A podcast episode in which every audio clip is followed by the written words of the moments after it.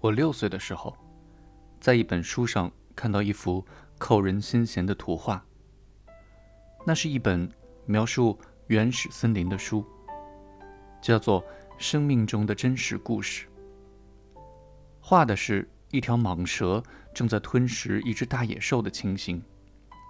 喏，就是下面的这幅画。书上这样写道：蟒蛇连嚼都不嚼。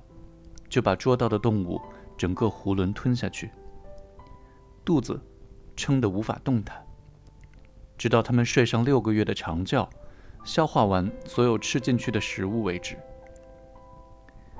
从此，我对丛林的种种奇事产生了无穷无尽的遐想。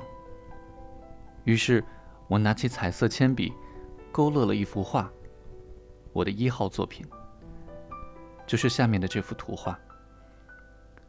我把这幅杰作拿给大人们看，还问他们有没有被这张画吓到。他们却回答说：“一顶帽子有什么可怕的？我画的根本就不是帽子，而是一条蟒蛇正在消化它吃进去的大象呀。”于是我就再画了一张蟒蛇内部的透视图，这样大人们就可以看得懂了。唉，大人最麻烦了，老是需要我们给他们解释。我的二号作品是像下页上这样子的。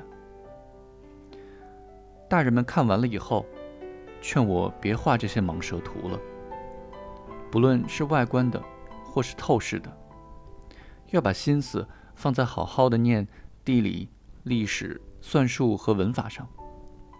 这也就是为什么。我在六岁时就放弃成为画家这个美好职业的原因。我对一号作品和二号作品的失败感到沮丧。这些大人从来就不主动去了解任何事情，而对我们小孩来说，老是要跟他们再三做出解释，实在是太累了。既然如此，我只好放弃画画，选择了另一个行业，学习驾驶飞机去了。现在我已经飞遍了大半个地球，的确，地理学帮了我大忙。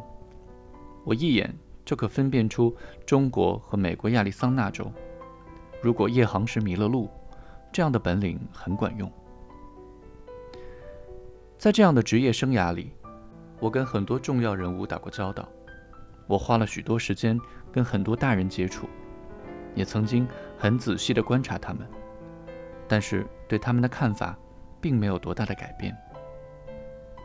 无论何时，每当我遇到一个看起来头脑清楚的人，我就拿出一直保存着的一号作品给他看。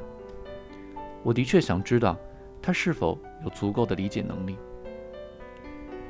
可是，不论男女，看过之后都说这是一顶帽子。于是我就不会再跟他说什么蟒蛇、原始雨林或星星了。我只会谈谈能够理解的事，譬如谈谈桥牌、高尔夫球、政治，还有领带等等。这样一来，这个人就会非常高兴，以为遇到了一个通情达理、善解人意的人。